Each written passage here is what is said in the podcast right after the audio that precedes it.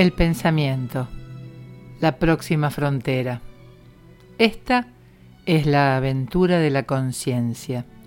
Su propósito, producir y alcanzar nuevas ideas y formas de conocimiento, para intentar así viajar hasta donde no hemos llegado aún.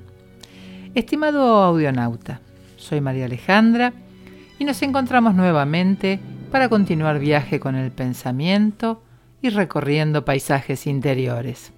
Hoy daremos un paseo por otra virtud, la fortaleza.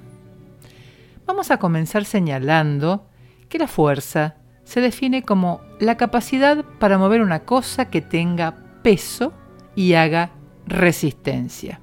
También se define como la causa, capaz de provocar o de detener un movimiento.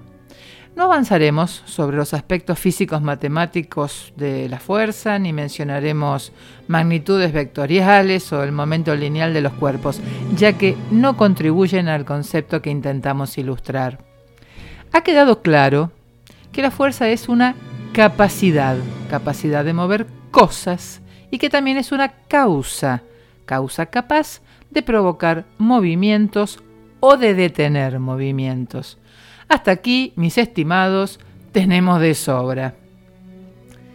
Decir que la fuerza es una capacidad ilustra sobre la aptitud y el talento, sobre la intensidad o el genio del que disponemos para realizar un ejercicio, una práctica que requiere esfuerzo, tesón, empeño, perseverancia. Y al mencionar que la fuerza es una causa, con la capacidad de producir una acción, podemos decir que la fuerza es el origen de esa acción, el fundamento de ese movimiento.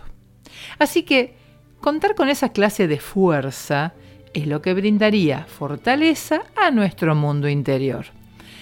A ver, eh, voy a detenerme en este concepto que he repetido varias veces sin describirlo con dedicación, pero esperaba el momento adecuado y creo que ha llegado.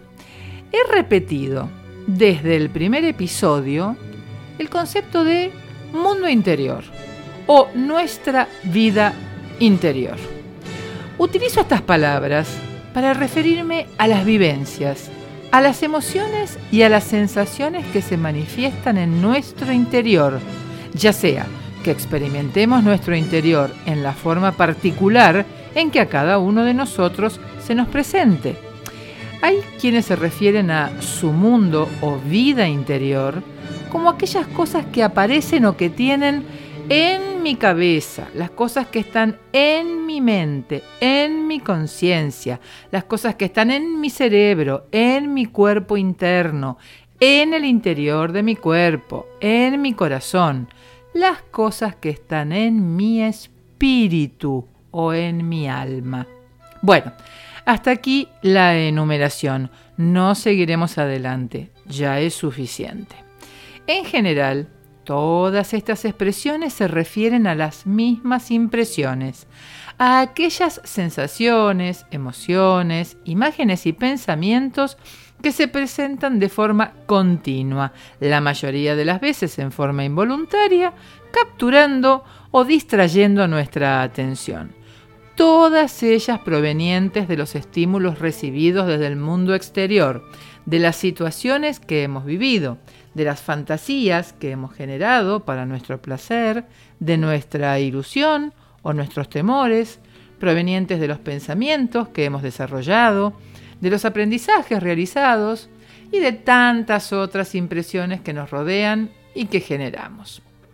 Entonces, por ejemplo, para aquellos que se refieren a su vida interior con la alocución de las cosas que pasan en mi cabeza o en mi cerebro, naturalmente están tomando al órgano cerebro como sitio y centro de su actividad interior, su centro de procesamiento interior.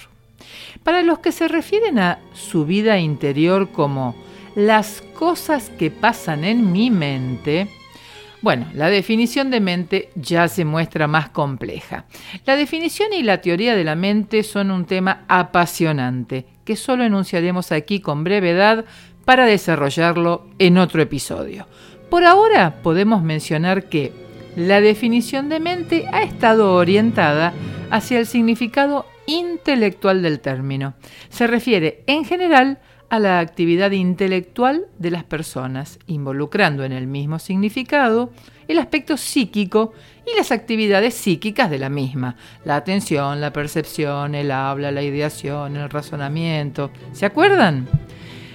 Para los que se refieren a su vida interior como mi conciencia, tampoco es fácil describir esta expresión con brevedad, pero y para acotar la definición al aspecto médico de la misma, se suele llamar conciencia a la resultante del funcionamiento armónico de la psiquis. Su actividad depende de la corteza cerebral, formando una supra o superestructura limítrofe entre las manifestaciones corporales, somáticas y las psicológicas.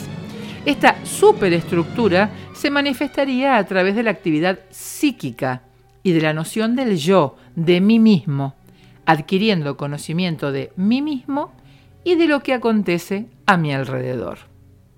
Para los que se refieren a su vida interior como aquello que ocurre en mi corazón, esta elocución suele asociarse a una vida emocional intensa, que es apreciada por vívidas manifestaciones corporales que están relacionadas al ritmo respiratorio, al ritmo cardíaco, a la excursión o movimientos respiratorios del tórax, a sensaciones epigástricas que corresponden a la zona más elevada del abdomen, que coincide con una estructura nerviosa denominada plexo solar de gran jerarquía en la distribución de impulsos y sensaciones nerviosas de la zona ventral del cuerpo. Para aquellas personas que experimentan su vida interior como manifestaciones del espíritu, la cosa se pone eh, filosófica y o mística. Eh, las diferentes escuelas filosóficas ofrecen matices en la definición del término, pero para comenzar podemos decir que la vivencia del espíritu suele referirse a aquella parte inmaterial de nuestro ser dotada de razón. Esto es literal, de acuerdo a su etimología, al origen griego del término. Otra definición indica que el espíritu es el aliento que fortalece y anima al cuerpo para obrar con agilidad. Y otros realizan una equivalencia con la definición de alma. Así que allá vamos. Por último, para aquellos que consideran que la actividad de su mundo interno proviene del alma, suelen considerar a esta sustancia como soplo o aire sutil que penetra en el cuerpo en el momento de nacer, con el primer movimiento respiratorio y generalmente está atribuida al aliento divino, al aliento proveniente de Dios. Hemos realizado todo este recorrido por nuestro paisaje interior, por nuestra vida interior, con la intención de describirla, aún a pesar de las diversas formas en que se lo vive y se lo siente se llame como se llame y se sienta como se sienta. Consideré necesario realizar este recorrido para que el concepto que intentamos enunciar, la fortaleza como virtud, tenga cuerpo y tome consistencia, ya que la fortaleza sería entonces aquella virtud a través de la cual todas estas vivencias interiores cobran relevancia, se hacen patentes y, potencialmente pueden manifestarse. La fortaleza es la fuerza psíquica mediante la cual mantenemos en movimiento algunas actividades de nuestro mundo interior y podemos detener o demorar otras hasta que su despliegue se vuelva conveniente o necesario. La fortaleza, como otras virtudes, involucra entonces todas las funciones psíquicas que hemos mencionado en el intento de perseverar en un concepto, un juicio o un razonamiento al que hemos arribado y al que hemos concluido que es bueno y que provee bienestar. Por lo tanto, lo defenderemos frente a otros que no nos lo parezcan. La fortaleza asegura así la firmeza y la perseverancia en la búsqueda del bien, en la búsqueda de lo bueno. La fortaleza se gesta en nuestro interior a medida que crecemos, nos desarrollamos y vamos adquiriendo y consolidando conductas y rasgos de carácter que, a través del ejemplo o el aprendizaje, en cualquiera de las formas en que tengamos acceso a él, sostienen y mantienen el conjunto de principios adquiridos. Es el andamiaje de valores que hemos incorporado a nuestro mundo interior y sostiene la estructura de pensamientos y conductas que nos parecen necesarios para convertirnos en personas honestas, en personas de buena voluntad. Es por medio de esta capacidad de poner ideas, eh, conductas, conceptos en movimiento o detenerlos cuando resulte necesario, que se producen cambios en nuestro mundo interior. Estos cambios pueden producir desde estados estáticos o dinámicos o viceversa. Esto es muy variante, esto va cambiando y así de esta forma cambia y se desarrolla nuestra vida interior y muchas veces favorece el desarrollo del mundo exterior. Porque está claro que el vigor o el empuje de esta fuerza, de la fortaleza, corresponde a nuestro grado de desarrollo personal, a nuestra situación vital y a nuestro equilibrio psico-intelectual. Para que la conducta se vuelva virtuosa, no alcanza con la repetición sin sentido de la misma, sino que esta práctica debe tender siempre a obrar bien. Aristóteles decía que la virtud era el punto medio entre dos vicios, era el justo medio que había que tender a practicar con virtud. Había que permanecer entre el más y el menos en la debida proporción o en la moderación prudente. Esto decía el estagirita. Por esto, así como mencionamos que la templanza no era sinónimo de debilidad o de flojera, también conviene señalar que la fortaleza no es sinónimo de poder, y menos aún de abuso de poder. En ese caso, ya no estaríamos hablando de una conducta virtuosa, sino del ejercicio de una cualidad que, suele exceder los límites de la convivencia saludable, hasta tornarse motivo de padecimientos varios. Por ello, la fortaleza sería la virtud que no solo nos brinda constancia y perseverancia en nuestros pensamientos y conductas, sino que también les ofrece un marco de contención desde donde accionar, sin sobrepasar límites que, por exceso, la transformarían en otra cosa. La virtud, el ejercicio de una conducta y un hábito que tiende al bien, provoca alegría, provoca bienestar. Este resultado es de suma importancia. Buscar el bienestar, la concordia y la alegría a través de la práctica de conductas que tienden al bien, a la virtud. Se necesita fortaleza para construir una vida buena. Se necesita fortaleza para distinguir lo bueno de lo malo y perseguir y perseverar en el bien.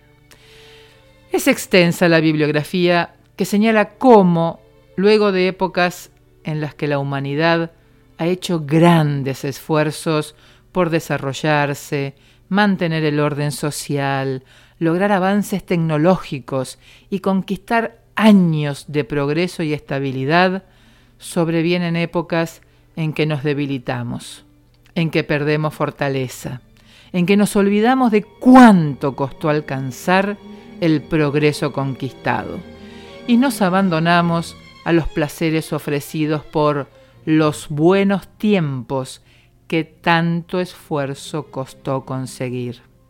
Desafortunadamente, las personas corremos el riesgo de volvernos emocionalmente volátiles, egoístas, hedonistas, autoindulgentes, reclamando en forma sistemática que nos continúen ofreciendo bienestar sin ofrecer o producir nada a cambio. Estimado audionauta, considero que esas son épocas peligrosas, muy peligrosas, en donde se vuelven costumbres socialmente aceptadas rasgos tales como la indolencia, la indiferencia, la resignación, el sometimiento y la dependencia. Por fortuna, también está descrito que a estos malos tiempos, productores de grandes sufrimientos, miedos, enfrentamientos, ignorancia y padecer, les continúa la puesta en práctica de potentes oleadas de fuerzas psíquicas, mentales y físicas que se disponen para luchar por la existencia, por la razón y la libertad de la humanidad. Y así, lentamente, lo que se ha olvidado es reaprendido.